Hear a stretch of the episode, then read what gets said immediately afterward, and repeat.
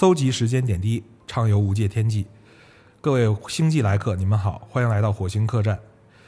今天是火星客栈开播第十八期，我们今天的主题叫做“三十而已”。直播间里面是我的两位大学时的好友啊，也是我的死党星爷和大云刘云啊，跟大家打个招呼。哎，大家好，我是下班没地儿去，跑这儿蹭吃蹭烟卷的星爷。大家好，我是那两个男人最爱的大云。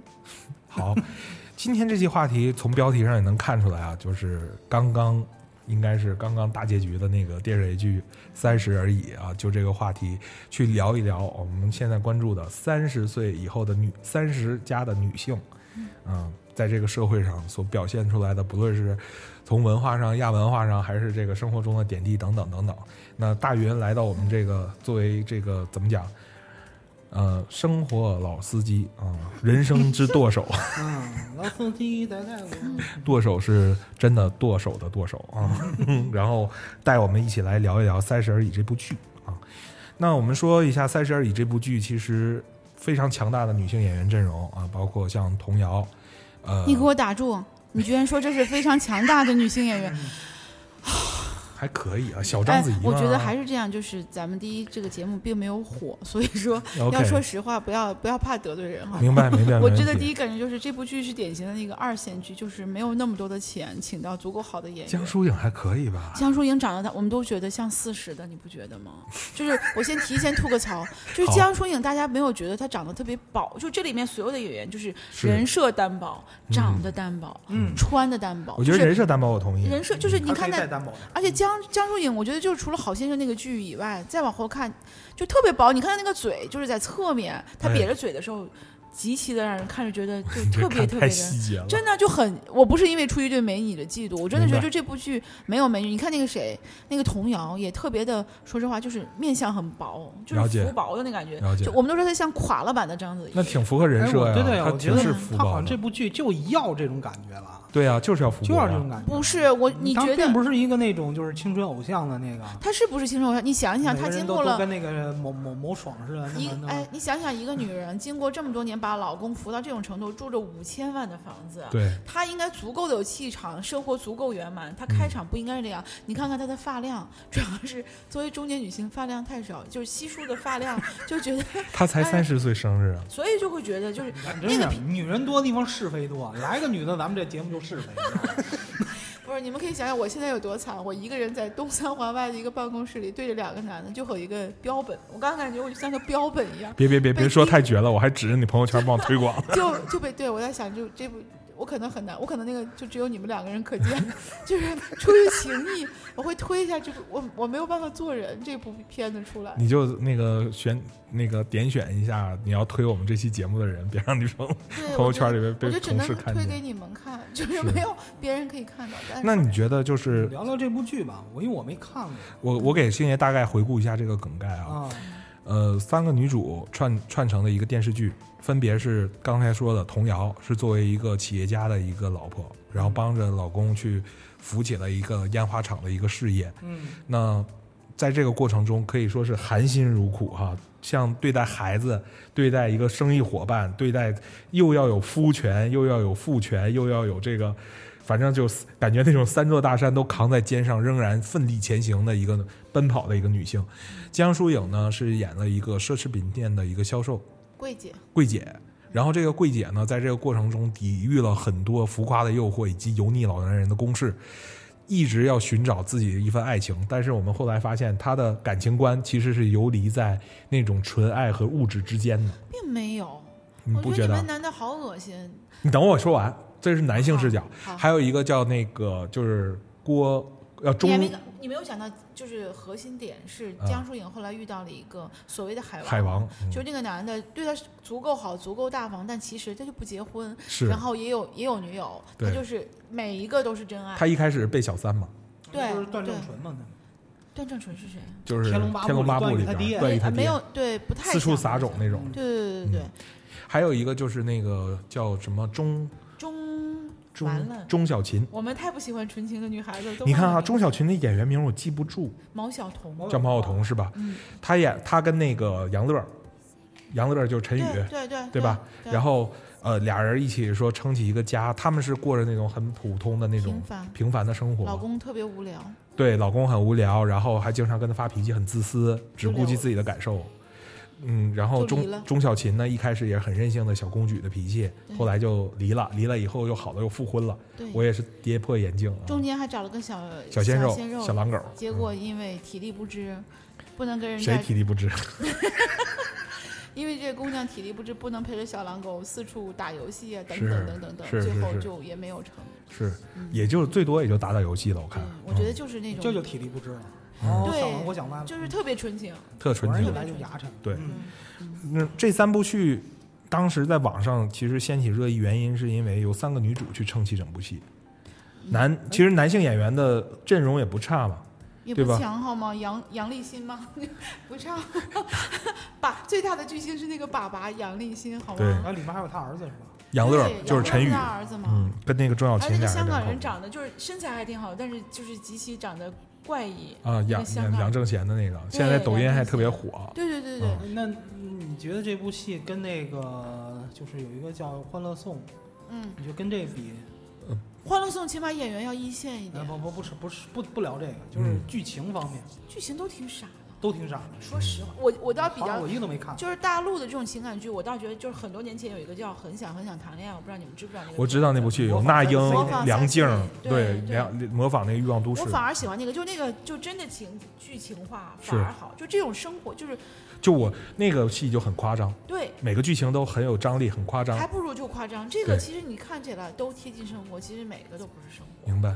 就是这种感觉。就包包在生活外壳和标签下的一个虚幻的就是它很多东西就经不起推敲嘛。明白你要让我看看你的衣服都也好啊，衣服又很普通，然后看人设。据说这部，但这部剧是目前表品最好的，什么叫表品就是每个人戴的那个表是最符合他身份的，就是对他们的表都有分析说？OK，是表品最好，就是每个人该戴多少钱的表。这部戏就是这个道具组用心了。道具组比较用心，其他的就都不太好。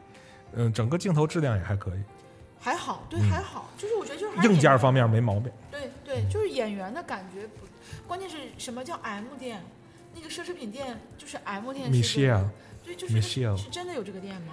我不知道，我我感觉是像割地一样吗？就是那个因为那个店名包括他那个都是假的。那个英文拼写，就感觉别别扭扭。他可能就不敢，可能我觉得还是因为演员演员不够好，没有谈到好的大牌，明白明白，对吧？这是我这就是我的感觉。你想，他能去跟爱马仕的店员去互换资源，这个店一定一定是那个级别的，怎么可对对对能是呢？所以说就我觉得关注点跟咱们就不一样，没错是吧？啊。我跟你讲，富婆就是富婆，对，一个一个坐地铁过来录录节目的富婆，我还骑着共享单车过来我，跟你说，对对对，都是富婆我们这个大云啊，这个富富婆这个标签是做贴的是结结实实的啊，人家上班就是为了休闲，好结实，不是上班不是说是为了炫富，都这样讲吗？对，上班为了炫富，录节目为了慈善啊。嗯好的好的，救济一下你们好吗？好的，那我们说说就是《三十而已》哪些故事情节或者镜头让你觉得特别印象深刻或者特别扯的有吗？全剧都在扯，我就觉得 你挑几个重点的。我就是说什么，我就说你是觉得他扯，嗯是因为觉得这不是你的生活，不或者就是说你没你接触人是没有这种生活的。哎，你说这个点特别好。啊说实话，就我们今天坐在这儿这三个人，是，其实都不是太过普通生活的人，就是我们在生活里，至少我们不再追求的普通生活这件对，事儿。就是我们对于生活持有的很多态度，包括那个不想长大的那个状态，其实不是太生活。嗯但是我是从一个正常的理智判断，它有很多大的逻辑有性有位，有仅存的理智判断。你比方说，就说那个那个顾佳，啊 OK，她能把那个老公培养成一个这么大烟花厂的老板，对，那个老公住上五千万的豪宅，那个老公就不可能这么傻这么纯情，还会跟个客户吵那样的架。对，他们俩的夫妻关系就不可能一直那么恩爱。如果她一直强势，如果能一直恩爱，后面她老公也应该能够接受她的强哎，势。这倒是，这倒是。这个是这是很不对，包括这个对对对对，就是人设前后有矛盾。我见过的都是，确实是你说的这个样子。就如果这老公被她陪一手被她扶起来，他就是个 baby，他就是一小昏君，那他就不应该出现那种什么有个性跟客户吵架的事儿，对他就当好他傀儡就行了。如果说他有自己的主见，能撑起这个企业，顾家也不至于这么累。对，我觉得这这三个故事都在告诉你，一个事件可以改变人性，那是根本不可能的。而且你不觉得这部戏其实对于男性的这种性格中的缺陷，或者说天生的男性没法看，对这部戏里的男性没法看，嗯都比较不堪，嗯软弱、对浪荡、自私、自私。第三部戏就是还好一点儿啊，困惑对，这就是典型的一部女人戏。对啊，所不过你不觉得知乎上好多人为这为男人打抱不平，说看了《三十而已》觉得三观不正，而且你不觉得这样？呃，杨乐演的陈宇那个角色，其实前后也很矛盾吗？对他一开始那么自私，怎么离了个婚就全明白了？对，包括那女孩也是怎么离了婚之后就，而且他俩是相亲认识的，对就是那个就很扯，嗯，就那个那个戏就很扯。但是我我唯一分析的有一点是因为我有个朋友，他有点类似的经历，就是老婆一直很强势，是但这个人也很努力。明白，他其实是在年轻的时候，就是最软，就是最脆弱的时候，就是遇到了他这个老婆，很稳定，然后自此过上了平不叫平凡，就是两飞黄腾达的生活，对，就是其实是两个人一起努力的，是这种生活。嗯，对，但是你说到这儿，我就确定了，这不是你，对，但肯定不是我像我这种，因为你是直接嫁入豪门，也不算嫁入豪门。这这么说啊，那个刘云的老公我我认识，哎，是个著名的哎艺术家艺术家，哎这，怎么还感觉有点像骂人呢？不是没不要攻击个人好吗？艺术家，我们是真诚的啊，我们就我真的是在谈为什么我会谈到这这个，就是这个朋友的问题，是因为那天他在聊起来，他到了中间的困惑就是突然在于，他觉得他这些年最想追求的东西没有追求。我说对，我说因为你选择因为什么了放弃了？我说因为你要选择一个最稳妥的东西，你才能够跟得上最强我我的脚步理解我理。解，就是所以说，我说你一直在做你，那他想追求的是什么梦想？可能是比方说有很好的创业机会的时明白，明白？但当是企业家。对，但是其实他是在大的平台上去做，就是就是你知道在大的平台上做，你会放弃自己很多个性里的东西，明白那个忘就是这个东西，当哎，你有一天，对吗？从自力更生变成了孵化是吗确实，对，好像我跟马斯都有过这样的经历就是我记得我我曾经也是想自己单干过，是。然后马斯好像也经历过创业。对，其实到时候后来我们发现，创业不是一件很简单的事，不容易的，不也不是不容易。其实后来发现我们在一个就是说在一个大的平台里面，就是我们在一个大的平台里，哎，能把自己的这个守住，守住自己这份事业就已经很了不起了。对。对，对，是不是？如果谈起我那的非常短暂的一个创创业经历，因为不到一年，呃，其实跟朋友合开一个小公司，我们后来发现说，创业如果自己单干，基本上不可能嘛，就是你一定要合作或者是合伙。对，但合伙过程中，你的意见、你对于公司发展的方向、目标，包括办事的方式、价值观是否有一致，那些让我们看起来很虚的什么企业文化、价值观的东西，在你创业的时候，真的会在你抽冷子的时候，就是给你上一课。就如果一旦价值观不合，或者是为人处事方式不一样，的的确确在一些关键决策的时候会有问题。不但你知道吗？就是听你们说完，我最大的感觉就是，因为我就绝对不是一个创业的人，明白。你们也绝对不是。不是对第一我们不是。现在第一就是你们足够爱自己，对，你们太第二什么就是文人就就跟那儿谈概念。说实话，其实我们还是会陷在各种道理和概念里，就是你咱们应该都看到很多企业家就是土狼，就是咔嚓就是干，就是干，哎把命豁出去了，我就是干。而且创业的人对就是有一个性格特质，就是特别的偏执，偏执，对非常偏执。对对，就是我认为是对的，就是我要认死理儿啊对而且我要一言堂，我不跟你商量。对，嗯就是那种决绝和果断。你看，比方说，我认识一个大老板，他的给他儿子教育特别有意思。他儿子，他教育儿子不要打女人，小孩嘛几岁，那小孩这么，结果他 儿子告诉他说，有一天他们班有个小女孩把饭拍在他脸上了。是然后他就跟他儿子这么说，他想了想，他跟他跟他儿子说说下次你不要这样。他跟这个男孩的，呃，他跟那个小女孩的爸爸是这么说的，说这一次不会了，但你下次看好女儿。我跟我儿子是这么说的，如果下一次他再这样，你就把他抱起来从楼上扔下去。OK，我说这个不是太危险了吗？他说是，但是就是这样，我就能阻止这个事情，他也不会再发生。他要的就是效果你看我们不会干这种事情，他我们要结果们不会做这种教育。是但是他告诉他儿子就是，你就是打他。明白。对，这你知道这就是人的选择。你看，我们可能会想是你万一把他打坏了怎么办？嗯你，要去怎么赔？他不是这样的。嗯你说，啊，你回过头再想，有的时候什么时候是对是错，你很难讲，对，对吗？就是那个决绝和和果对，就是果敢怎么说？的东西。当局者迷。对，我们不在他那个位置上，就是看到好多问题，就是我们看都是道理。嗯，其实真的你处在那个环境，就未必是那个道理，是。是吧？你就是瞬间选择。所以你看啊，你说到这儿了，咱们就是回到这个《三十而已》剧情里边，呃，这个许幻山，嗯，呃，其中其实热议就是最热门的一个剧情，就是关于许幻山，呃，许幻山出轨这件事儿。嗯那他当时那个小三儿叫林有有，嗯呃，是一个刚大学毕业的人，原来是在他客户的公司下边的一个小职员。嗯一个机缘巧合，因为这女孩第一次接触他，看到这人，他就看上这个人，然后带着有明确的目的性。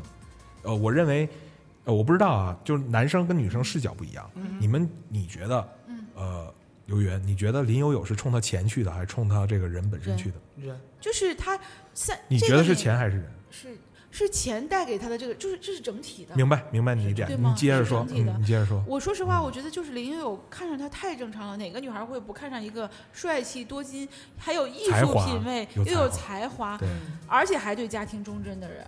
而且就是其实他纯情的像个孩子。对，还纯情像孩子，就是谁会不喜欢呢？是而且就是括现在好多，其实很多男生啊，就是说他那种认知力，嗯，就是说他就是你比如说像林有有这样的女孩喜欢这这种男主，对，他肯定说，哎，就爱他钱嘛，要不就爱他帅呗。就是现在女这是外人旁观者的对。其实这个任何一份感情的产生都不是那么简单，对嗯，知道？每一个人也都是立体的，不会那么扁平，明白。是吧？是这意思吧？嗯，因为他如果太扁平的话，因为以许幻山，虽然他的道行也不高，但其实他不太知道会有人为了钱扑他，对吧？对，我是觉得其实说实话，李云友的这一部小三儿成长史，其实是个教科书级别的，他做的你就觉得这块设计还是他做的挺奇妙的，对吗？。他只有叫叫有一个点，我觉得设计的其实不对，嗯为了加速，就是他到那儿去当前台，啊，这个事情是找就以这个女孩情商，她不可能这么。这有点像那个迈克尔·道格拉斯演的《致命诱惑》了，就是那个有点太明显剧情化了。你你不可能突然就跑到这个男人家的楼下，对去当前台，让他和他老婆同时看到你。这个事情就是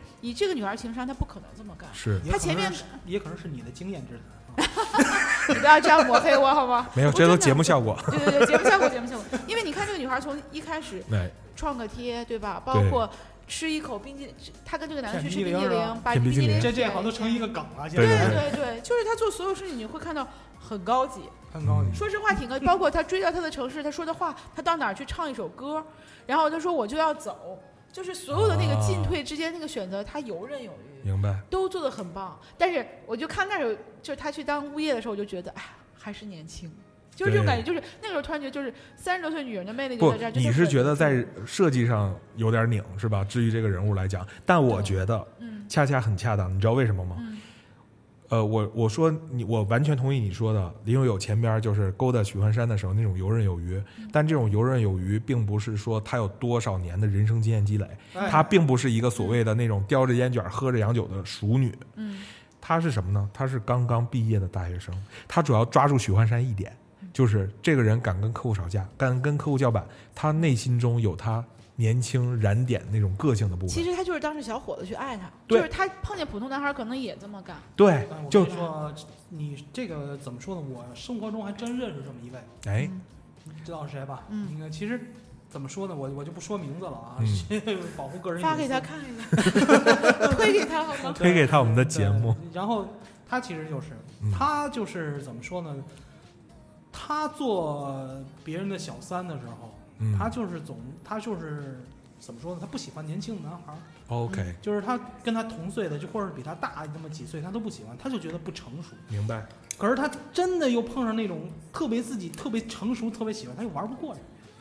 你知道吗？哎，其实就就像那个马斯说的，这就像林有有这种女孩儿，是，你觉得她很心机，对吧？她她做的很多招都很高段位，是，可是她毕竟没到那个岁数，嗯，她其实他难免会做出一些很幼稚的事儿。我倒是觉得，要是听完马斯说了，我觉得这个设计还是很合理的。但你知道知道吗林有有之所以能够把住许幻山的脉，是因为他其实，在许幻山面前就是表现出一个初出初入社会的大学生那感觉，就是，但是呢，他觉得许幻山身上让他特别珍惜和宝贵的一点是，这个男的，至于他来讲算功成名就了，嗯但是仍然保持着那颗初心。对于烟花设计啊，对于那种艺术的执着呀、坚持啊、不吝客户啊，对吧？所以你看啊，他这种身份以及他个人内心状态的这种落差，其实综合在一起，就像你说的，这个特别吸引林有有这样的人。而林有有只要做他自己就行了。你想他做的那些东西，全是大学生那种很纯情的少女会做的事情，舔舔冰淇淋啊，闹闹脾气啊，撒撒娇，耍耍情绪。但我还是听你的，你还是我的主心骨，我还是以你为纲，对吧？包括我在这儿闻一个蓝色的烟花，你即将销毁的那批烟花，至于我来说是终身不忘的记忆，难以磨灭的痕印烙印。哇，这对于一个男生来讲，就许幻山这种男人，内心绝对是有很强的征服欲和贞操感。但是你知道，我觉得后面更精彩的就是嗯顾佳发现了她老公出轨处理的那一段，太牛逼了！极其漂亮。我觉得说实话，那就是我大嘴巴抽的那个。不对，不那就是那那就是一部分，那就是哎有如果有一天，我觉得如果我老公出轨，我会就是那就是个教科书的范本。他每一步，嗯，包括就是他跟他老婆老公说，你要是你老公出轨，我觉得你那嘴巴不止一个，可能是按档儿论，你知道吗？按档儿数。我该抽，我去抽这个小三儿，而且不是带着悲愤，我就是抽你，是因为你动了我儿子了。她跟她老公也说，你要把他处理走，没错，你该把他处理走，处理走，但我还不原谅你。这事儿咱还过不去，包括那个女孩。去给他拿，就他们有一个三人对决，她老公确实挺怂，拉着她去对那女孩儿的时候，吃饭哈，三个人一块儿吃饭。因为我给他看照片，说每一张照片就是我们吃过晚饭这么多张，对他特别牛，他说你这用的是我们夫妻共同财产，我可以让他还给，让你还给我，嗯，你没钱是吧？我请你了，算我请你了。我就觉得就是巨帅，就是那种你说的大房气质，对，就是大房气质，就是我觉得巨帅无比。那个那一波真的是有点泰山压顶的浪，对感觉砸在女孩身上，于是逼那女孩亮出绝杀技，就是那蓝色烟花的纹对身。，但我觉得那个特别傻。对说实话，我觉得那个，但是他杀伤力够。真的够啊！对于你们直男来说，一个女的为你们纹了个什么东西在身上，你们觉得是不，我觉得这个问题我更想问你，就是说，对于一个已婚的女人来讲，如果嗯对方真的把你的男人可能喜欢的东西纹在身上，你那个时候是他傻、啊，你有毛病，你爱纹纹呗。这就是为什么你老公不会出轨的原因。真的，我是觉得，就是我当时看到这儿，就是蓝色烟花的时候，我特别无感。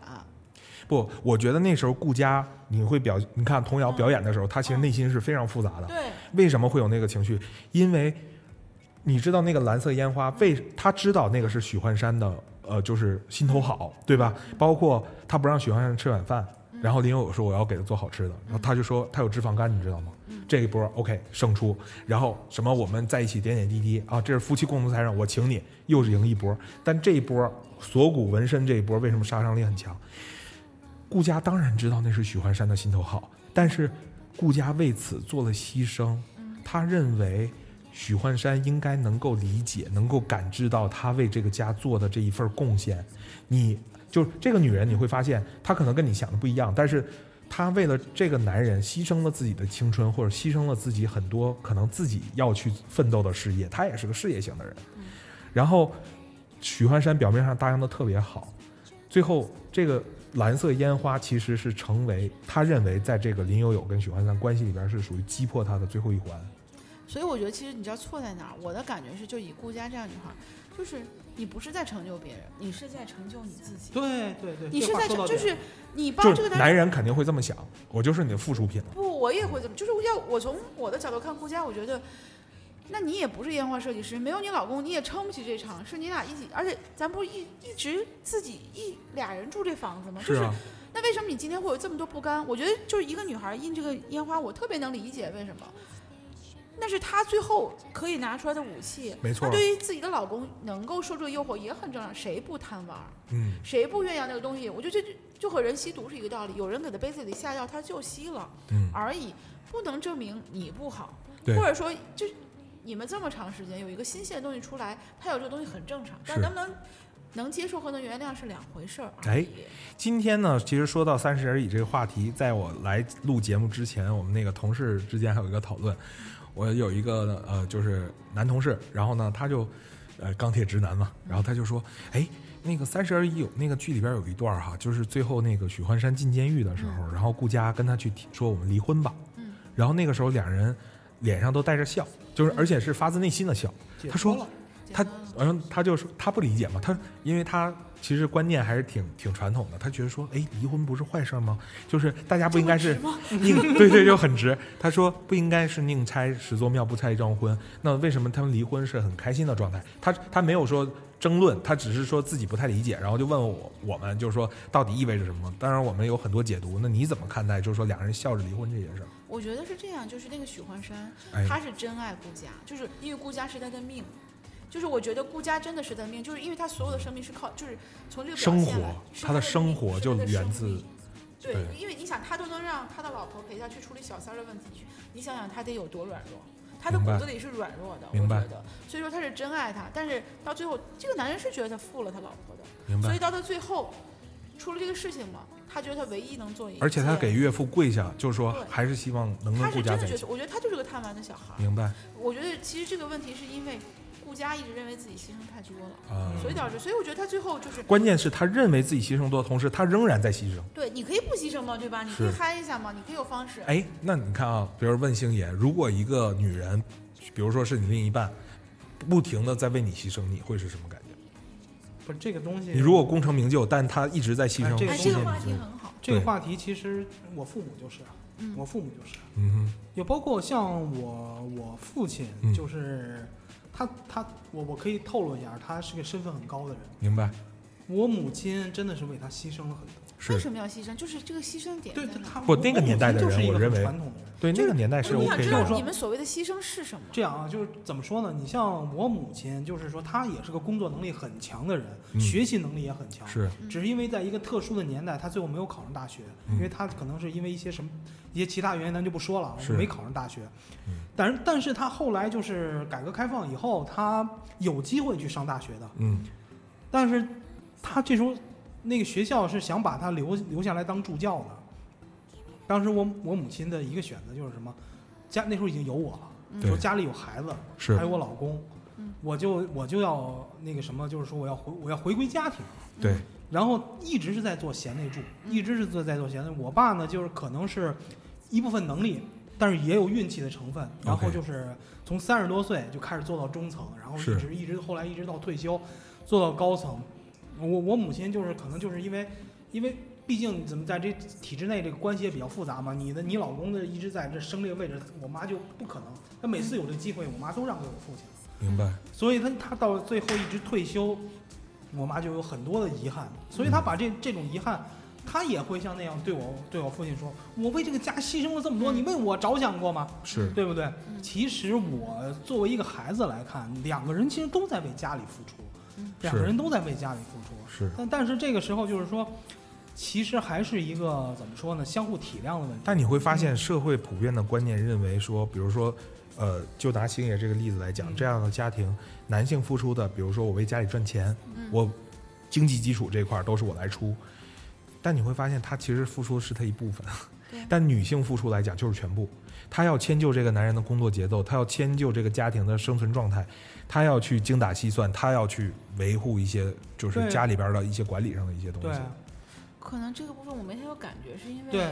你是新女性，你真的是独立，非常独立，有而且有见解、有先锋意识的女你知道性。那个时候就是怎么说呢？就是，呃，我我我，因为我爸后来就是我父亲到了那个层次以后，他应酬也比较多嘛，对，经常就不回家，外面可能就有一些应酬。对加上我我父亲那俩人脸皮也比较薄，谁叫他？但你妈妈会因此而介意会介意非常介意，然后为这事儿经常吵架啊？啊，怎么怎么着，怎么怎么着。明白？就后来也 特别有意思，后来也是因为你这个体制内可能就是一些关系比较复杂嘛。我父亲有一次就说：“我不干了，我累了，我想歇着了。是”我母亲嘣腾就站哎，这家都得你撑着，你说不干就不干了，你说是不是一个很矛盾？是不是很矛盾？很矛盾？对是吧？就是说我怎么说呢？其实，嗯对方不一定就是说不理解对方的好，都理解。对但是就像我们咱们刚才说那话题，你没处在那个位置上，你毕竟每个哪怕夫妻也好，都不是站在对方的立场上，是你知道吗？我也只能理解你一部分，对，是吧？所以每个人我觉得要做的是成就自己。这个话很鸡汤啊，就是、就是所有的东西你，我我在翻过头说，就像你妈妈和你爸爸这个例子，明白你？妈妈就算真的出去努力了，嗯难道就没有遗憾了吗？就是那个说得好，说得好。那个他就真的能达到他想要的位置吗？是他想达到那个位置，他又要付出什么呢？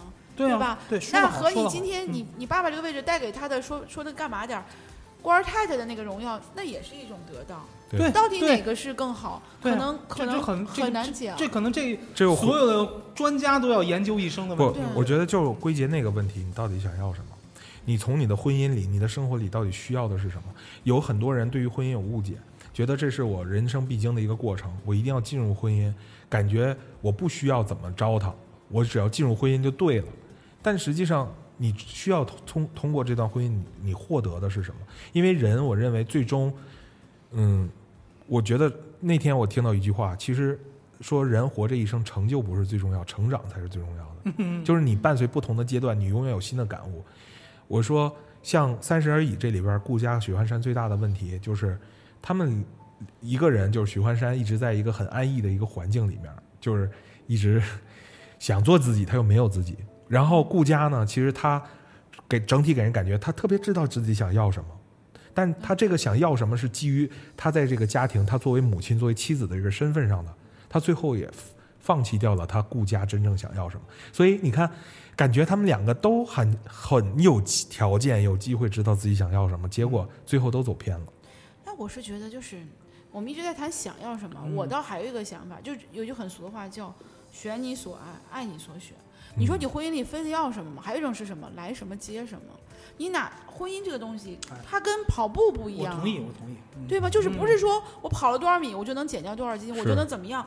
有的时候婚姻是你有很多东西，就是来什么接什么。我觉得你嗯把心态放好，就是你嗯付出的东西你愿意，我得到的东西我也愿意就好了。就是嗯干嘛非要得到什么？但你不觉得其实顾家来什么接什么，她还做的挺得体的她没有，她她就是因为不知道自己老公想要什么。啊？你看她到最后就是我，她那个司机跟她讲她老公那些痛苦，她都不是很明。她居然按说应该是个很聪明的人，她都不明白她老公那个出轨的点在哪。她其实没有过心疼，她只觉得你不吃晚饭我陪着你，嗯你陪着他，他不也是饿吗？但其实正是林有有和他们三人那次会面，对其实真正把顾佳一个嘴巴子给打醒了。我觉得没有，你知道为什么吗？我觉得她如果能够看到她老公能让她跟她一起面对小三儿，你应该心里知道她的位置。但她出来跟她老公说：“我的人生从来没有这么不堪过。”她就没有想到过，她老公是是什么心境？如此需要你，你就已经赢了。就是好的女人应该知道见好就收。明白？说实话，我觉得哎，我觉得你这个人生智慧真的，我哎，哎，别说这个话题，真的让一个女孩儿聊很深入啊。能让她聊出来。对我跟你说，一般女孩真聊不出来。哎呀呀呀呀，撒花撒花！撒花儿撒花我是真的就觉得，就是顾佳其实到最后就是，她其实错，我觉得她老公说实话没有做错，我跟你说啊，她老公没有做错，不是夸你啊，真的很多女孩儿就是怎么说说句我跟你讲，的话，到你这岁数，她未必明白。到我什么岁数？我跟你说十五，有的人是两倍你的岁数也不一定明白。那么我大吗？我认我认为就是呃，七老八十，嗯刘云是我这些认识的女性朋友里边活得最通透的一个，我真的是最通透的啊。争个什么呀？嗯，然后我跟刘洋好朋友，其实。其实说说实在的，看可能受很多这种影视剧的这些剧情的影响哈、我甚至都不太相信说男女会有那种永久的爱情。就是你你觉得婚姻需要经营这句话是对的吗？当然是对的。嗯婚姻不仅需要，是因为你要经营自己，嗯，不仅是因为要经营婚姻，是你要。我觉得婚姻是什么东西？就是我觉得任何东西，人先要自己活得好。明白，我觉得什么都是一样，就是你这样的话。对方才会拥有一个最精越来越精彩的你嘛，就是这意思吗？对说实话，我觉得谁也不可能拥有谁，对我我谁也不可能拥有。对，我就觉得啊 我字字珠玑啊。字字珠玑，这这我其实我觉得好像呃真的是我母亲好像都没有你想的这么通透。年代不一样，年代不一样，对是。他他他，因为怎么说呢？因为我我母亲兄弟姐妹比较多，哎。他是老大，嗯。他从小就是说为了这帮弟弟妹妹们，他就已经放弃很多了。嗯。他到了就是说结婚有了我以后，他为丈夫又放弃了很多，是。他肯定会有不甘心，他肯定会有的。嗯，就是说他也会有这种嗯很矛盾的言论出现。人总是要回忆过去的嘛。对，没对啊对，我就是觉得可能我这个想法也比较简单，就是在婚姻中，大伙儿每个人都退一步嘛，对都为对方着想着想嘛，对不对？其实这哎，这话说起来容易，其实真的到那位置上但我我我我可能说这话有点禅性啊，但是我就觉得，其实人最大的烦恼，真像人家那个之前某位高僧说的，就是未得到和已失去，嗯就是最容易让你烦恼的东西。你如果过于执着这些的，你就是什么，生老病死，对你什么都想要，然后过去的没法改变的，你你又翻不过去篇儿，然后未来没法掌握的，你硬要去轴吧，那这个就很难受。对，是这样的。我觉得就是，其实我觉得人就是要看得开。明白就，我觉得我们一直就是原来讲的年轻人要干嘛？你要看得见，明白，你要看得见。但我觉得到我们虽然说不算太大啊，但中间你就是要看得开，因为我们都看得见。是我跟我老板，我老板比我大六岁啊，嗯人家比我成熟多。我那天跟他讲了，我说我说说实话，我说领导是这样，你比我大六岁而已，道理我都懂，可能我比你还懂。哎，不用跟我讲道理，我跟你，对我学学战术，我不用再学战嗯略，真的是这样，就是但是看得开反而很重要。真不真懂不知道，但你这气场一放出来，感觉很懂。对，大道理听了一堆，还是过不好这个。你看，比方说，我给你讲，哎，我想问一下，嗯。不好意思，那个打断一下，因为我还是回到那个《三十而已》剧情。嗯。顾佳在那个许幻山吃橘子的时候，他其实你会嗯发现他反侦查能力和防患于未然意识挺强的，对。称得上一个烟花厂的老板娘啊！不仅抓安全生产，还有安全生活，对。对。吧？对。那你说他这么防患于未然，最后还是没管住自己的老公，对，怎么看这事儿？我是觉得，哎，他没有在经营吗？他也在经营有的时。候是命，我觉得有的时候是命，就是你就有就是上帝看你滴水不漏，我偏偏要在你这滴水不漏的这个上面戳个眼。太累了，就有个姑娘买了二十五的橘，你就让她买，她那点钱，她能买几个二十五的橘子给你老公？嗯干嘛要这么兴师动众买那么多橘子去给公？你觉得许幻山能感觉到他这个宣誓主权吗？我我是觉得许冠山能感觉到，你记得吗？许冠山跟他说了，说你干嘛这么大动干戈，非要把这姑娘弹走，啊，而且是他去谈。明白。就是这个感觉，我觉得会很不好。就是你干嘛这么操控我，给全公司送这样的橘子？我觉得要我是那女孩，我会觉得老板娘这么重视我，那说明我的战我的战火已经够一定力度了。我跟你讲，但凡那女孩有你一半的段位，许幻山在那一一个橘子他就得沦陷掉。对，就是我觉得就是这个这个镜头就觉得这个女孩用力过猛，嗯，就是你说还是一个道理。就不幸中的万幸。反正我现在就是有一个感觉啊，千万就是想做小三儿的女孩，千万别让她认识刘云。嗯，但凡跟她成为感觉要公布我老公电话号码没有但凡不是，我不是说你你老公的小三儿。而是说有一些职业小三儿，一旦认识你，跟你成为好闺蜜，绝对能在你那儿拿到零点零一的一个百分比的知识量啊，绝对能够睥睨一你为什么不能说是想要成为别人老婆的人，在我这儿也能拿到？没有，你这个段位不太像。你这个段位，至于这个人妻来讲的话，哈，感觉有点过剩，Beyond 对，far Beyond，就是不太不太。不说实话，我是一个不太，我真的是一个不太，就是你这个知识特别适合给那些想挑战高难度就是。要要要搏上位的人。是啊、好吧，这算是一个很奇怪的赞美啊。就是赞美啊，不用怀疑。好，那顾家这一块的故事线其实聊得差不多了，咱现在聊聊那个那个钟小琴怎么样？好无聊，我想把壮群放最后，咱们可以草草几句结束。我们聊一下没有，我就想中间六六个缝。钟小琴好，她钟小琴是我们在座各位都不会喜欢的那种女孩，就是嗯纯真、啊简单、向上，还拿出钱来给拿出稿费来给给婆婆做慈善。但是很多有钱的直男不都喜欢这样吗？有钱的直男干嘛还要一个能挣稿费的老婆呢？有钱的直男真的会喜欢这样的女孩吗？我不觉得，就是我不知道，我没钱。你哎，你能给他大星爷大概描述庄小琴她是一个什么样的？我觉得这女孩就是，就是你在格子间里会看到那种，但我觉得也不是常见的，就是极她其实他们仨年纪是一样的，对吗？对，这演的是三十，其实我觉得她演的是四十的女的，都不是，因为我觉得三十这个女孩是 OK 的，OK，就是被父母娇生惯养，嫁了老公，然后嗯还想各种浪漫，是结果老公不浪不浪漫，不浪漫，嗯她不做饭，她不干嘛的，她希望老公为适用男，她，啊对，老公呢就是个电视台的记者，对，但是她对老公其实家里人又很好，就是是又无私，然后呢又无良，我觉得就是单纯，然后有小刘鲜肉喜洋无聊吗？你老公，你老公无聊吗？不无聊，我老公真的是不无聊，对她老公是很很浪漫的人。也没有，其实，在婚姻里没有，我觉得就是我们俩我总结得很好，就是婚姻两个人要干嘛？啊，我个人认为啊，这个甭管刘云的另一半啊，这刘洋无聊不无聊啊？以刘云这个道行调教他，也就是俩小时的事儿。不，哎，这个真的就是说起来会觉得比较恶心，但真的，我那天问过我老公一个问题，啊我哎说我今天的这种性格和我这种，哎，很多人你知道吗？很多人会说，很多男人都不希望老婆成为我这样的人，但很多女孩都希望活成我这样的人。这我总结，就是我同意啊，对吧？就每个男人都不希望自己老婆像我这样，是但是但是很多女孩都喜欢。我就问我嗯老公，我说我今天的这个心态和性格，我说跟遇到你有多大的关系？真的，我今天在想这个问题。嗯说实话，是因为我觉得他给了我足够的安全感，才会让我我觉得他给了你足够的空间。对，哎，是这样的，就是我觉得我们谈到一点，就是两个人过在一起要什么，吃到一起，玩到一起和说到一起就够了，别的对我也没有要求。我觉得已经很好的一个状态了，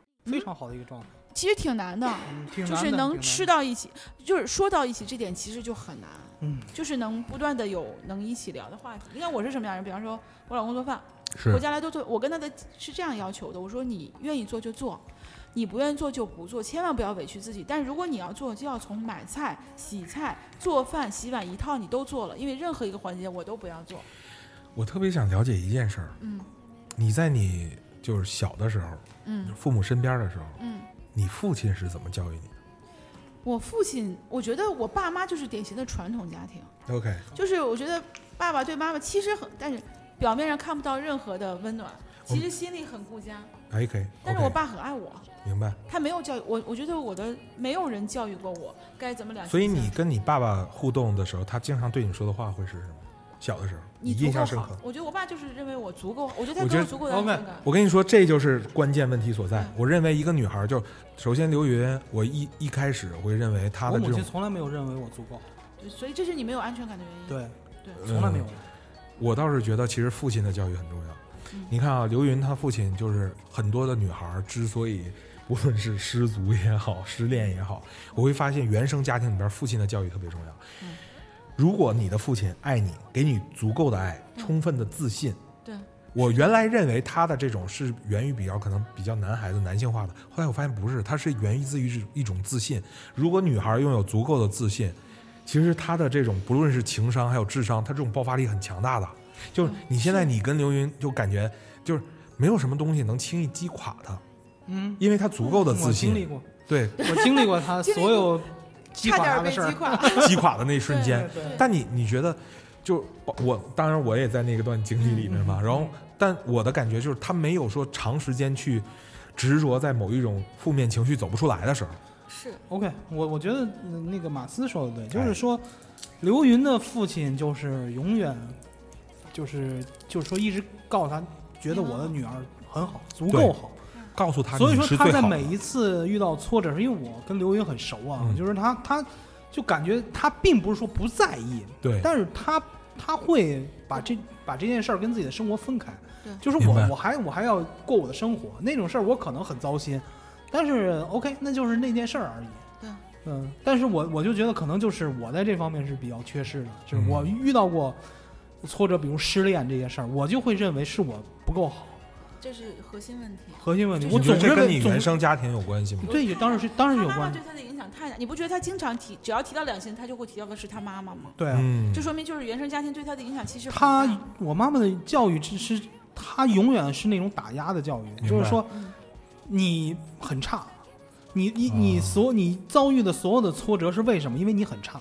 嗯他永远会用这种方式来教育你。当然，我们不要求父母都是教育学家啊，他可能没意识到这个，是。而且他就算意识到，他也不会承认。对，所以说，我在我的生活中，就是说遇到的很多事儿，包括失恋也好，或者说嗯。一些挫折了也好，我就会点，我就会认为自己哦，是因为我不够好，明白，所以我才会经历这些。对。嗯，对这这有一种心理学上叫趋向性认同。我哪怕就表面上我不认同你的观点，但是我的第二人格会接受这个观点，嗯，我会默认自己就是因为自己不够。因为他在对你影响来讲太强大了，对，就是带来的冲突感，还有那种印象特别的深刻。嗯那 OK，我为什么要说到就是刘云这个非常自信的这种内心呢？是因为接下来我们聊的这个人物王曼妮，嗯她作为一个柜姐来讲，嗯很很显然她在上海嗯经历的那种，哎呦身体都不好了，还要嗯用力上岗，每天都在拼，每天都在拼业绩。你会发现说她的那个呃家庭的环境并不是特别的优越，对然后这种女孩呢，你会发现说她很多时候其实是在给自己打鸡血。对她并不是那种有与天与生俱来的自信。对她的家人，你看她在上海努力奋斗，取得了成就，已经升职成为这个销售主管的时候，他妈妈还在说：“哎，你在大城市又攒不下来钱，你在忙什么呀？”他爸爸也是从心疼的角度，你回来吧。就里里外外所有关心的话语，围绕的一个隐藏信息就是你不够强，对你应该回来。嗯在父母的羽翼下，所以你我当这这个互动对话出现的时候，我觉得他遇到梁振贤栽跟头这个就一点都不出意外。其实你说他遇到梁振贤真的栽跟头了吗？我嗯，说说你观点。我我感觉就是王曼妮这个人，我觉得特别不可爱，是因为她所有的魅力都在工作上。就她在工作上做的都很好，对吧？对每个客客户都很认真，对然后欺负她的人一巴掌就扇回去。对，一个见一个柜姐见过多少有钱人，见过多少有钱人带着小三儿来买东西，太多了。明白她怎么会见到梁振贤的时候心里不明白？其实这本来就不对，了解。就是这就是为什么在船上他俩就是腻咕完了之，就是在酒吧里边那个怎么讲，就是腻过完之后回去，然后他就说在游轮上发生的事情就留在这儿吧。对，就是我觉得其实他是怎么，他是有侥幸心理的，啊，就是他觉得可能我以前遇到那些都不是这样的，就是我能遇到一个唯一的例外，我觉得是有这个，那你说他为什么不第一时间在游轮上就把这个男的就答应他，或者是跟他因在一起？因为他他想要的是结婚，啊？就这姑娘想要的是结婚，她觉得在那个情境下不对，就是对。可能不是找结婚地点己卖了，明白就是他不想把自己卖了，但是她最后后面做的就很卑微，我所以我觉得这个人设其实立不住，你不觉得吗？就是不，我恰恰觉得立得住，因为因为什么呢？他最后之所以答应梁振贤，是因为梁振贤下了船以后又过来找他，主动找他，这是其一。其二又给他买车，然后买房，关键是买房这件事儿，在毛曼妮她的原生家庭给他的一个感觉，他妈妈就说上海房价那么老高，买不起，买房了吗？不是租了个房吗？甭管是买还是租，这就远了，太远了。我知道，但这就是个稳定的地方。他就认为这男的对他有 commitment，就是有承诺。但是不结婚。其实我是觉得更立不住的人设是梁振贤，你梁振贤那种人怎么会对就这个女孩展现出的两性的个性？你想想有什么有魅力的点？嗯，美呀，就长得漂亮呗。人家要说美，那比她美的女孩我觉得多了去了。但是我觉得那个江疏影就是展现那个？柔，就是那种。问一下星爷，啊，怎么了？你觉得江疏影美吗？她可能没看这几年，不不不，那个江疏影我知道，但是我不属于她喜欢无感真无感。但很多人喜欢啊。真的吗？对啊，我最近才发现很多男人都喜欢金晨。对，刚那个那个威尔威尔就特我觉得他长得很土，不是这么我这么跟你说，我对很多女明星都无感，你就喜欢金晨啊？不，金晨我也无感，啊，很多我都无感，你就包括金晨，并不是说他们不好啊，还就是是无感。我还是喜欢张雨绮，我也好喜欢张雨绮，特别喜欢张雨绮。尤其就是《乘风破浪的姐姐》一开始，她我那个劲儿一我我能懂，就是说金晨，就比如说颜值很高，这个我能理解。但是我觉得，如果就我选另一半的话，我觉得张雨绮我是愿意跟她在一起的。对，那就是他不，他不会让你的生活很无趣。你真的会跟他在一起吗？他能弄死你，他能弄死你，那狮真的太猛了。狮子座吗？对，那女孩就是极其的猛。嗯就张雨绮的那个，我觉得我们那天讨论过，张雨绮好在哪儿？她不是那种就是无知无畏，嗯她是我知道自己哪儿不行，嗯但是我无所谓。明白。嗯我特别喜欢这个东西，有知无畏啊，对，就是有数，有数就感觉很好。好，继续聊回海王啊。嗯你说梁正贤，他当时就是你说的，他为什么能看上那个王曼妮？我不知道啊。就是星爷假设说一个有钱的男人，然后面对一个柜姐，嗯。我们就是说带入这个情境，然后这个柜姐呢一开始在那个游轮上遇到了他，嗯。遇到他以后呢，这男的其实蛮喜欢他的，然后对他发起了一些攻势。嗯。这男的呢，在其实香港有一个女朋友，但是没结婚，嗯。可我可能就是处的时间长了，皮了，whatever。嗯。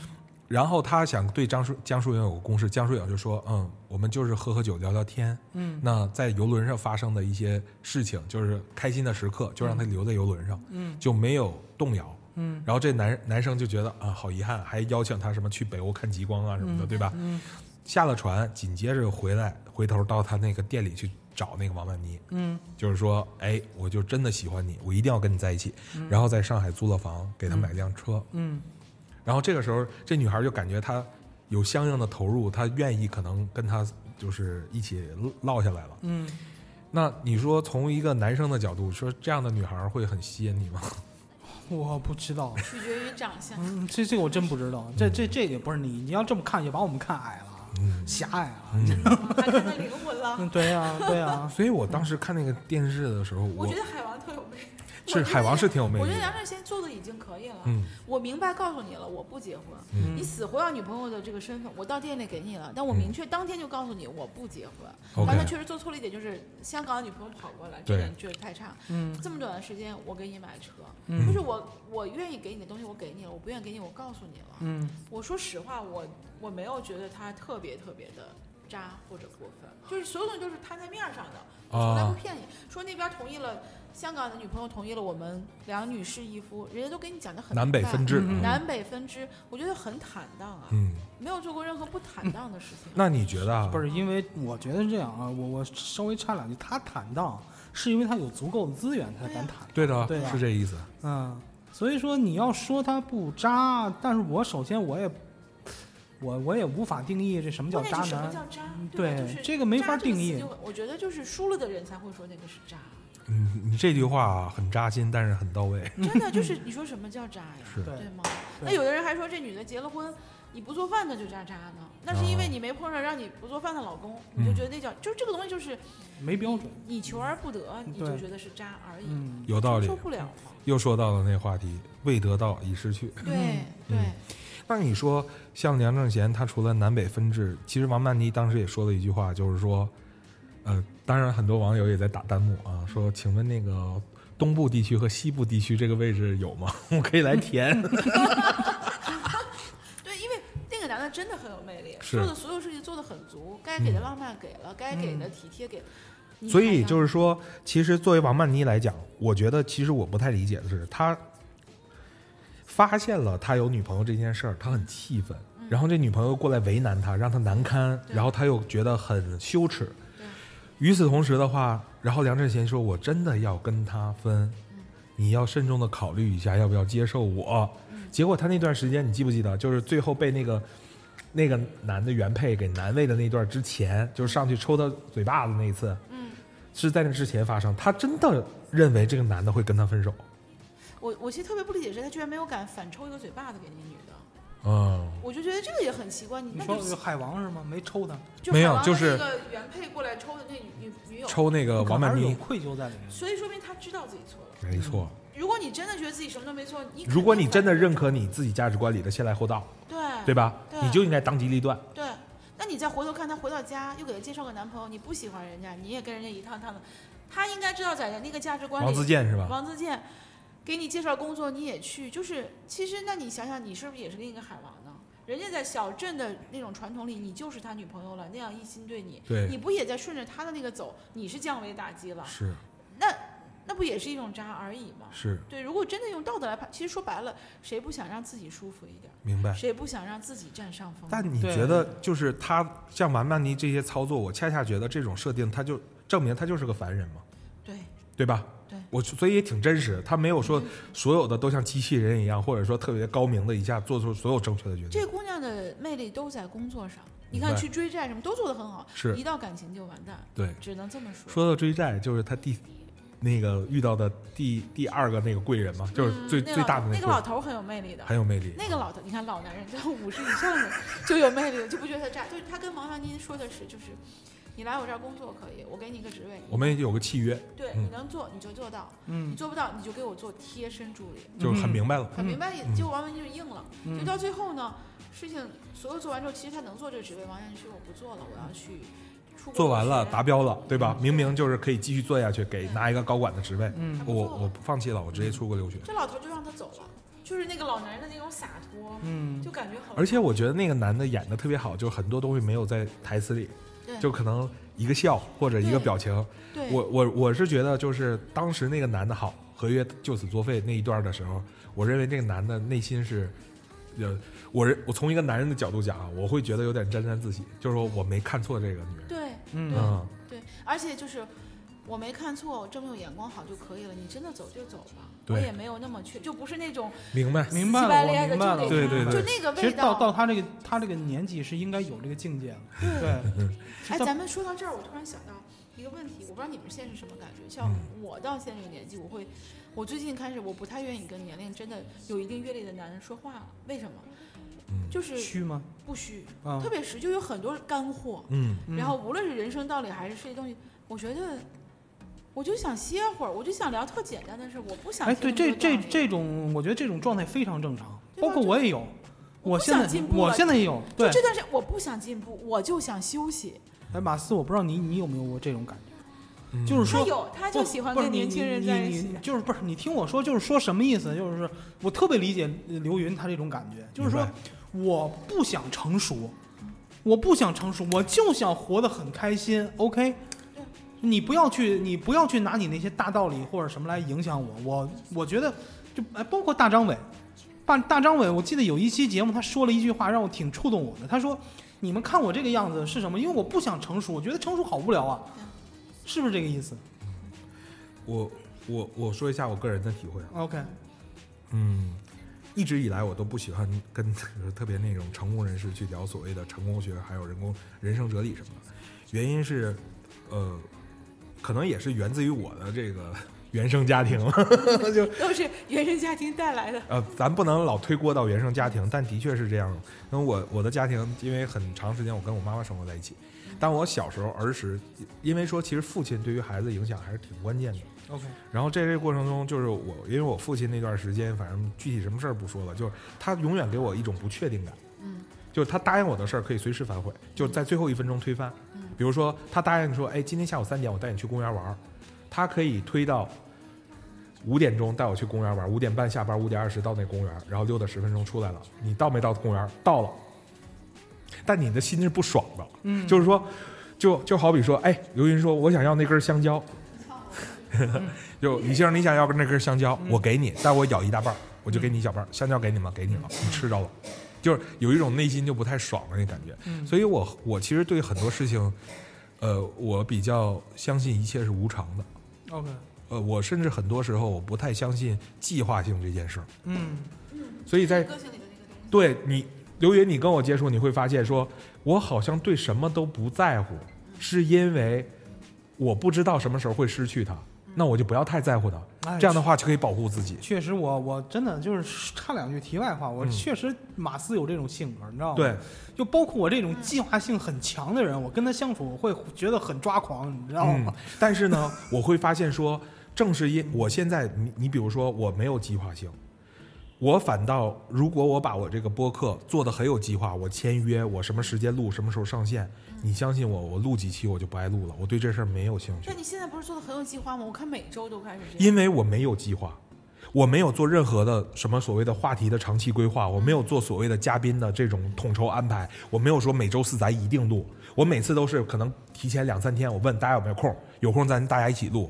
恰恰是很多时候，呃，我认为感召对方的，你不要把这事儿变成任务，不要把它变成那种，就是每一天都在要进行你的义务，这事儿就完蛋。但你知道吗？你这样会有一个反负面的东西，就是你给别人那种被需要感不强烈，就是这样。就是别人刘云，会觉得你不就曾经说过吗？就是子墨，你感觉很好相处，但是你很难接近，对，就是永远就是在一个一个地方，一个安全距离。就是我们在一起，他也很开心，但是失去了我，他无所谓，是这？意思。就是这样子也倒没有，那是因为时间足够长，那是因为又过了这么多年，你对于这个东西的变，就是换句话说，我跟比如说我跟就我认为他分析的挺正确，嗯，就是说其实星爷嗯。就是咱们俩为什么关系这么好，嗯。但是你你看我什么时候天天黏在你后边，你非你不可，你一定要陪我，就我那倒没有，是没有这种，嗯。但是恰恰是这种情况下，不是俩大男人，这不是很正常？不不不，我知道，但是这种友情上，因为有的友情就是喜欢大家一起要喝酒，一定要聚，对吧？你也有这样的朋啊，友，对对对对，对不？对，但我不是这样的，嗯我一定是说，星爷，你需要我的时候，我一定能出现。嗯我认为这是我认为非常安全的状态。包括刘云说，子子墨，咱们今天出去一起聚个会，我愿意去 make time 去做这个事情。但是假设说刘云有一天特别忙，有一段时间，可能我们之前有一段时间一直没联系，那我 totally OK，因为我可我在我内心已经建设出来，再好的朋友，他有他自己的事要做。如果我太执着于某个友情以及与他共处的这个时间，那我其实是在失去他，或者我要承受这种失去之痛。其实人很有意思，你看，其实我们都不是那种太粘人的朋友，是就是要大家一定要每天怎么样怎么样怎么样。对对，就是我们都不太，但是我们每个人的心态是不一样的。那你是这种心态，对，我是我真的是那种，就是你来我当你不会走，你走我当你没来过。我真是这种人，我对人其实特别有安全感。是嗯就是我我一旦觉得朋友插头，我都会觉得大家的是很 OK 的状态，大家没错是很有默契的。就哪怕不常见，我觉得我是独一无二的。嗯所以很多人对，其实那天我看那个脱口秀大会，嗯说那个张博洋，我你知道我最爱张博洋，就是说张博洋他每次参赛的时候都是一副毫不在乎的样子，嗯然后杨天真当时说一句话，我我不我不奢求你们认可，但是我有共鸣，就是说博洋，你之所以表现的毫不在乎，是因为你太在乎他，就太在乎这件事儿了。你其实我为什么能深有体会呢？就是当我去在乎一件事儿的时候，我尽量不要让周遭的人感受到我特别在乎这件事儿。我真的不觉得张博洋是这样，我的感觉是什么，你知道对吗？，他真的是太在乎自己了。就是张博洋，他骨子里，我那天看张博洋，我就觉得，你你也看脱口秀大会对不对？就他很爱惜自己的语言。他太爱惜自己了。就张博洋是个那么有趣的人，我觉得谁是他男女朋友谁倒霉。嗯，这就我感觉，就这个男孩人也好他只会爱自己是吗？这个男孩人也好，嗯人也有趣，什么都好，但是你是他女朋友，你倒死没了。你不够，你不够跟他提心吊胆的呢。我觉得他真的不是因为太在乎输赢，嗯，他就是太在乎自己的快乐。明白。他要求 我就要是高输出，我不管我对于这个比赛的程度，啊哎，我不管什么，我就是要我输出的东西都是高质量，我要那个东西，明白我要我的那个迸发的效。我最喜欢就是张博洋，我特别喜欢他晃了晃荡上啊去，，我一个喜欢他，一个喜欢谁，还有就是呼兰，呼兰呼兰长得就是极其稳定，是对是是。呼兰就是一个老公范儿的人。我认为呼兰是一个内心非常强大的男孩子太强大，他啊走竞赛路的，对就是他稳，他东西一直都稳。对然后还行，其实 rock 有时候挺有意思呃，rock 是因为音域，是音域又丧，然后有时候对出动。其实你看这确实是，你看很有程璐和思文真的能看到明显的状态不好，就是你能看到，确实是因为这两年肯定是婚姻出了就问题感觉有一口气儿提不上来。就是不幸福。嗯明白尤其是斯文，就是你硬凹着那个东西，是，对，就觉得没有但是他们能坦然面对，最后离婚了，也是个不错的。没办法，脱口秀演员怎么办？你的私事永远都要拿出来说，其实挺残酷的。没错。好，那我们回到三十而已这个话题主，持人好直，主持人没问题。死也得把它说。不不不，咱得搂回来，往回折一折。那个现在也录了挺长时间了啊，我就想哦，真的哎，嗯，不知不觉的哈，咱们我就跟你说，咱不用什么策划，你这个飞行嘉宾来了以后，我们一定就有策划，聊嗨了就好。就聊嗨就好。嗯，嗯，现在回到这个话题，你包括近期电视剧也好，综艺也好，你看那个《乘风破浪姐姐》，对吧？呃，也被誉为是现象级的综艺，嗯探讨的就是三十加这些女性嗯，这一个生活状态。当然，他们是代表一个艺人，那你肯定是三十加女性了。哎。都快，你这两年幸好是这两年，再过两年谈不了了呢，就就四十加了。啊、嗯那你觉得啊，就是这个社会至于三十加的女性，嗯，有什么你能感知到的不友好，或者是一些让你觉得会有点我能感觉到不友好，但是嗯我觉得不是太有所谓，明白？是因为我觉得最因为你内心太强大。不是因为可能那些东西，我对我来说，现在我没有处在那个选择的坑节。比方说，我们做 marketing 工作的，你应该知道，很多工作的都，哪怕是总监级，就是到三十五岁，明白？基本到三十五岁，你再往上就没有这个机会。就他先你是指看女性吗？女性，其实男性是男性一样的男性是一样的，嗯就是你到三十五岁以上，很多机会就不会留给你了，是对吧？这个是职场，这是最最最最大的一个。对为什么当时我会从消费类电子慢慢转到这个 to B 类的行业？其实我就是觉得消费类就消费类的行业里，人对于年纪的就太敏感，因为你不断的要了解那些更新换代，年轻的人的心没错态，你会就觉得很累。那个是我觉得有些东西你就是没有办法去跟上的，你如果硬跟，其实真的很辛苦。那嗯我的我的职业经历就是尽量不碰 to C，对，就是你跟不上啊，你过了几年之后，你的感觉不对了。因为 to B 的话，其实它万变不离其宗，是在商业规律上，更多是组织对组织之间的，所以它基础的一些经济规律是别说的那么主。要的就是用来搞定老板就好了，就是你要做的是人心，其实是 to B 做的是人心，明白对吧？对是那个是不太一样的东西，，to C 更多你要了解的是趋势和潮流。对嗯。但是确实你说三十加以上，我的朋友之间讨论，无论是医美还是美容的话题会变得非常多。那你如何看待像现在其实也很很多女性嘛，也为广大女性发声，对吧？嗯就是说三十加其实只是刚刚开始，你觉得这个说法哎，我觉得刚不刚开始鸡汤吗？鸡汤不鸡汤的，咱该到年纪都到。我觉得你就是你该减肥减肥，该美容美容。嗯，如果你在意这些，你就把这些做好；你不在意，那根本更不用管。这该减肥减肥，该美容美容，基本上把我们三位嘉宾所需要的东西都概括了。不所有人都需要做这些东是西，就是你人你人，我们要做的是什么？其实就是逆生长。什么叫逆生长？就是跟自然规律做对抗，是，对吗？嗯，就好了。我觉得不要顺其自然吗？不要顺势而为不要啊！你要难道你要一天天变老吗？这是必然趋势啊。不，那你可以变得，你只要跑赢同龄人就可以。对，就是要跑赢二十的，就是说，那个一个一些凶猛的猛兽追一群人的时候，你只要比最后一个人跑得快快就行了。就好了。了，对吧？其实你说你我们现在会跟我那天特别逗，我是坐那个我经常会上班拼车，是因为我不会开车。然后那个小女孩是你拼车 unbelievable，你不应该是专车豪华车吗啊，不能太贵了，因为上班太远。嗯那个小女孩是九，我还是过日子的人。过日子的人，她是九八年的，你想我一上车特别逗，我说我比你大十六岁，你想大多少？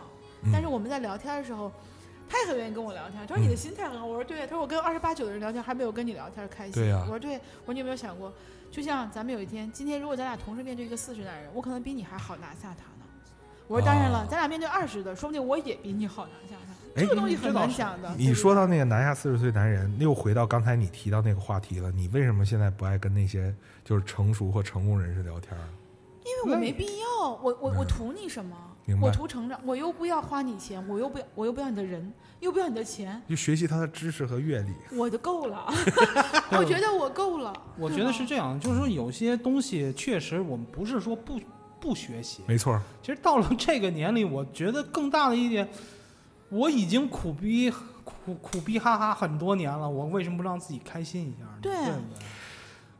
我突有有然脑子里些事儿我一句话，就是有些事儿我该经历我会经历，明白明白不用你来告诉我。所以你启启发我脑子里突然蹦出一句话，就是有很多人就说学到了就是你的，这是之前一句话。嗯，但是至于我来讲，我认为一句话是学到了属于你的。对，我觉得这个很重要，就是别人的经验未必适合你，别人的路不一定是你的路，对你的路你还得自己去趟，自己去走，对，你也别用着那些教条、那些条框，是的，然后让自己碰得头破血流，最害怕逆境中成长。逆境是不利于成长的，对 对吧？对，就这意思。能不能不碰到逆境就绕着他点儿，是，对吧？我也发现说，其实工作里边，呃，真正让我成长的，并不是挑战，而是说在面对挑战，我真正去从我的经验出发，梳理出来一条最适合自己的一个就是套路。你自己的那套动作，对，对吧？那个是每个人都不一样。一旦那个东西做出来了，你就自信心一旦爆炸了，你就感觉如有神助了，对，是这个样子是。的，好正能量啊，嗯，好棒。所以，我们今天从三十而已，从如何去管理婚姻、经营婚姻，如何逗小三儿，到如何不让你的婚姻变得无聊，到如何去是说的如何逗小三儿，还是如何做小三儿啊？没怎么谈逗小三儿的问题。都跟咱没什么关系。估计前面那事儿你已经不需要操心了。是，啊，谢谢大家鼓励啊！感觉你就是生活中自带 PUA buff 的王者。嗯 PUA 女王，所以呃，今天那个飞行嘉宾第一次参与我们这么严肃那么严肃真的而严谨的，一个话题聊天啊，嗯对我们节目有什么寄语？还要有寄语啊，就希望他能够早日突破一百多的流量。能到已经有四四五百了。哦，真的到四五百了吗？对，有。了有了。哎，其实你看，你这些话题，咱咱那个我是我我咱往这节目上说说啊，就是我一直办这个节目啊，嗯是我我的一个心理就是会觉得说，呃，一开始那天我还跟那个威尔说，我说那个因为我现在那个级别已经到了那个等级五了嘛，就是嗯。level 一到 level 五嗯，，level 五就因为我们可能流量包括节目更相当于新的频次，那个阿里的 P 八吗？不知道啊，但是说到了 level 五以后，平台就鼓励我，哎，你可以嗯。签约了，签个独家，这样我给你流量推荐啊等等这些参与你一些你也没有在别的地儿发，你签独家就签。没有啊，不是嗯我那我我当时我就跟那个威尔就说，如果签独家的话，其实会有很多条件嘛，就限制你啊。比如说你可能要平台会鼓励你做一些热点类的节目呀，便于他推荐嘛。做呗，嗯就是我不知道啊，就是我你本身不也在蹭热点吗？没有啊，我我我其实对于流量有我自己的一个感知，我那是我就是想蹭，不是你让我蹭，明白吗？有人让你蹭你就蹭，该随和一点。没有干嘛呀？我我是在讲啊，就是你就发表观点啊，也嗯对我对对我来讲的话，我就多听点声音。嗯你觉得，呃，我我我如果不签，我不 OK 吧？就是我就做着几百流量的这个节目玩那儿，签了有什么损失吗？呃，就是可能要担当一些义务吧，比方说，呃，接一些商业推广，然后如果一旦违约的话，赔五十万。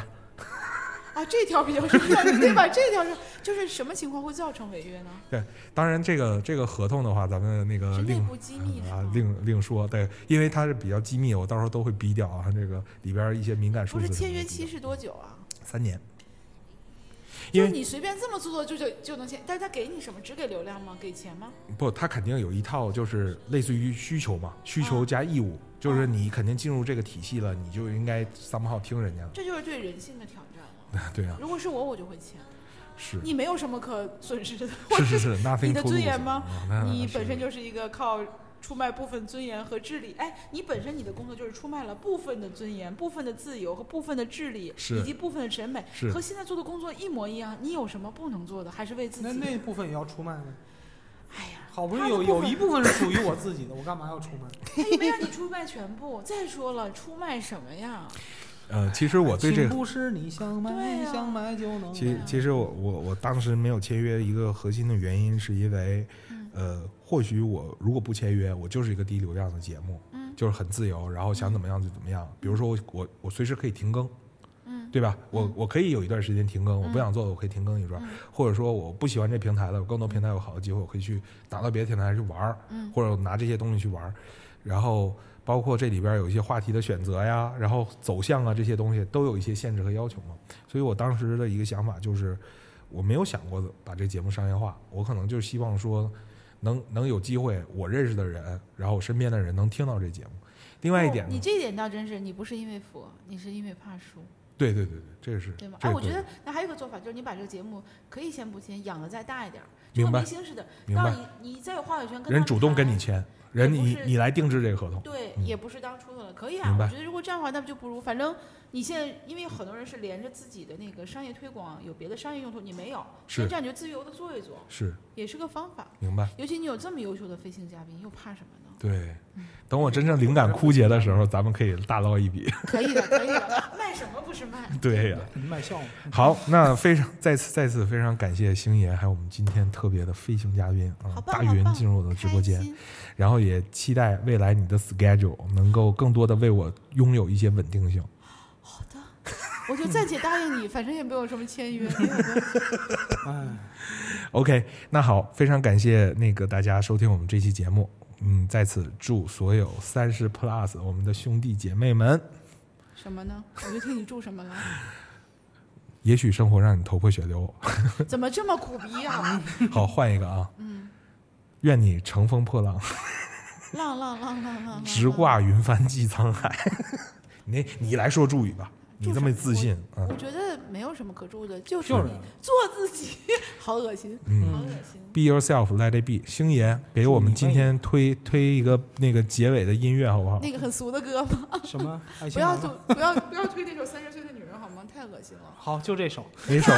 赵雷的《三十岁的女人》。好的来一首赵雷的《三十岁女人》，结束我们今天节目，谢谢大家，拜拜。只要明天你能回来就行。她